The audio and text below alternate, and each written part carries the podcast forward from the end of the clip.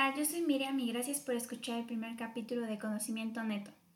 En esta ocasión me gustaría comenzar con un tema que resulta ser bastante viral y satirizado, y esto es los white chickens. Todos conocemos bien este término y seguramente lo hemos usado o lo hemos visto en varios memes y demás, pero creo que es importante conocer el significado concreto de esta palabra y las características que rodean a un white chicken y también saber si es realmente racista o no este término. Bueno, para empezar, esta expresión es la contracción pues de dos palabras, ¿no? De mexicano o mexican y white, que es blanco. Eh, este término en sí no es conocido, o sea, es desconocido quién lo creó, pero eh, se comenzó a difundir bastante como a finales de 2017. A pesar de que no exista la definición oficial, la cuenta de Twitter llamada Cosas de White Chickens, que seguramente muchos de ustedes ya la siguen como yo, bueno, e, ellos mencionan que el término no hace referencia al color de piel, sino a las actitudes o acciones discriminatorias del sector privilegiado en México,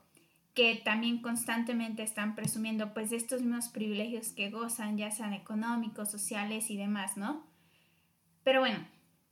es bien sabido que muchas personas que las catalogamos de white chickens tachan este término como discriminatorio y demás. y un ejemplo de estos es Michel Franco o Miquel Franco, no sé cómo se pronuncie, que quien no sepa quién es, pues él es el director de la desastrosa película llamada Nuevo Orden, donde sale Diego Boneta. Eh,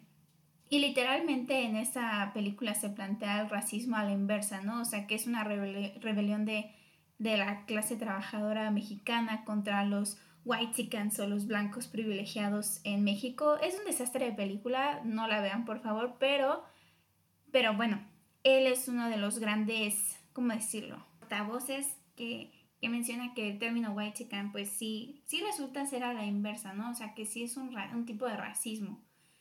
Pero pues también hay que empezar como a distinguir las cosas, ¿no? O sea, por ejemplo, en muchos artículos que comencé a leer para investigar más sobre este tema, pues me encontré uno que era de BBC Mundo y decía que realmente este término no es racista o discriminatorio porque no, no hace referencia al color de piel ni nada, es más bien como a las acciones que uno hace, ¿no? Aparte, pues es cosa tan solo de comparar, ¿no? O sea, si, si tú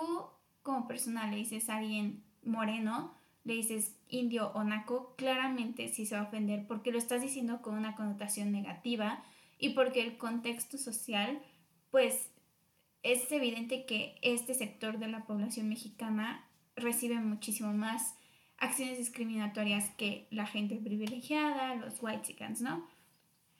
Y bueno, un ejemplo pues de este racismo que sí existe en México, porque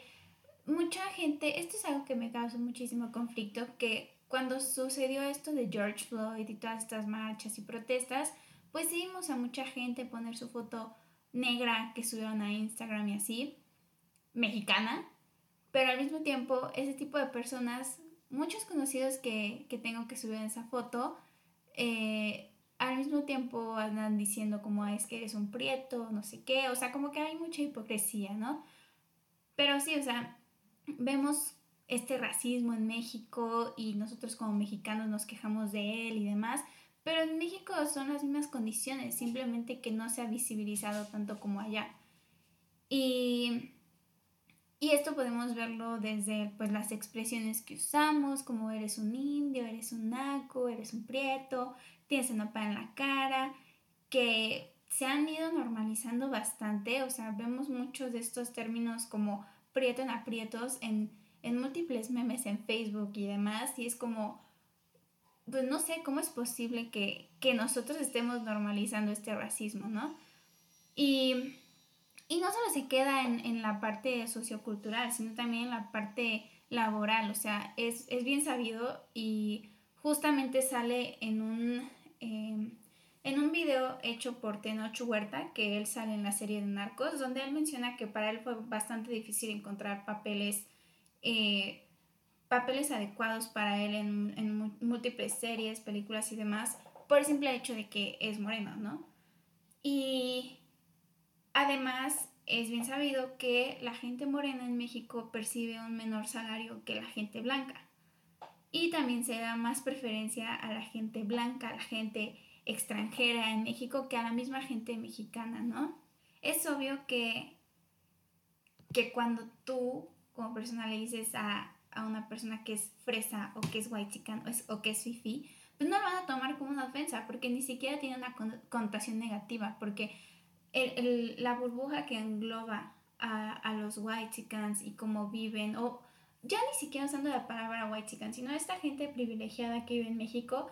toda la burbuja social que los rodea no tiene, mm, no viven del racismo, o sea, no, no, no, no se enfrentan con situaciones cotidianas discriminatorias como lo hace una gran parte de la población mexicana. Tienen acceso a educación privada, tienen acceso a darse, tienen acceso a comprar cosas de lujo, de marca, además. Y digo, no es crítica, para, para nada es crítica, ¿no? Cada quien puede hacer lo que quiera de su vida, pero creo que se me hace algo ilógico que, que esta misma gente privilegiada crea que sufre de racismo, ¿no? Porque eso, eso no es cierto. Entonces, pues es algo evidente que, que el término de white chican, o sea, para como responder a la pregunta, no es racista. Pues, pero algo que quisiera también ahondar más en, pues, es, es, en estas actitudes que tienen los white chickens, que a veces son muy graciosas, debemos admitirlo, a veces es muy gracioso ver, pues, todos los memes que hay sobre esto. Yo personalmente también sigo una página en Instagram que, que es sobre white chickens y demás, ¿no? Entonces, pues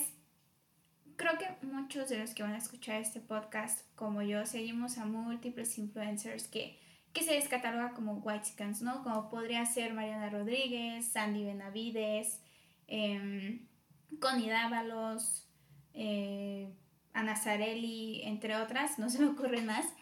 Pero, o sea, sí, vemos el estilo de vida que tienen y claramente están en, en su burbuja, ¿no? En, en su burbuja creyendo que que pues la mayoría de los mexicanos viven así como ellas cuando no. Y digo, no es crítica como ya lo mencioné, cada quien puede tener el estilo de vida que quiera y la verdad que qué bueno por ellas que tienen el, privilegio, ¿no? De, de, darse todos los lujos en los que viven. Pero al mismo tiempo creo que fomentan también la, la ignorancia en ese sector porque es como, por ejemplo, yo sé que estoy en una situación relativamente, pues sí es privilegiada, ¿no? O sea, pero al mismo tiempo soy consciente cómo vive la mayoría de los mexicanos y eso es más que nada de educación, ¿no? O sea, si tú te englobas solamente en tu burbuja y crees que todo mundo vive como tú vives así de bien, pues vas a caer en, en una mayor ignorancia, que es como creo que la mayoría de los mexicanos vivimos y por ende ignoramos el problema del racismo que existe en México pero bueno, retomando estas acciones que vemos, es como por ejemplo un video que salió de, Mariana Rodríguez, que se viralizó muchísimo en Twitter, donde ella decía que había sido un año súper difícil para ella porque se le cayó su, iPhone.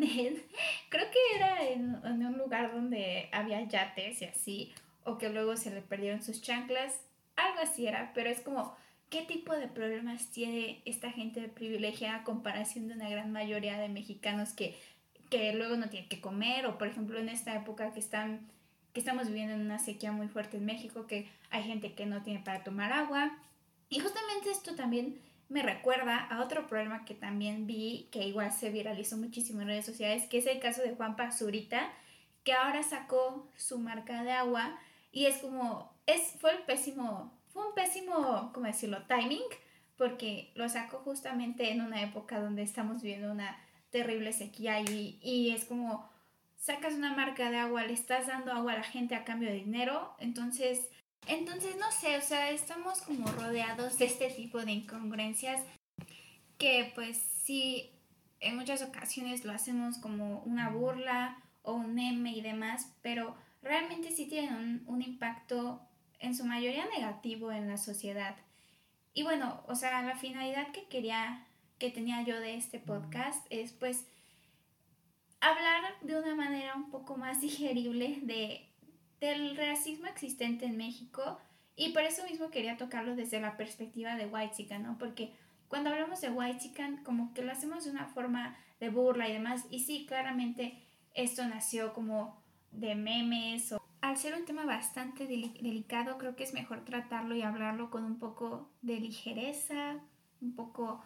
mm, de una forma más de burla, no sé, para que no se sienta tan pesado el tema, ¿no?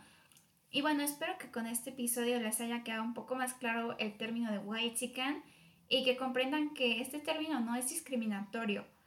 y tampoco incita a racismo ni nada. El que tú digas que alguien es naco o indio sí es discriminación. Y bueno, gracias por escucharme y nos vemos a la próxima.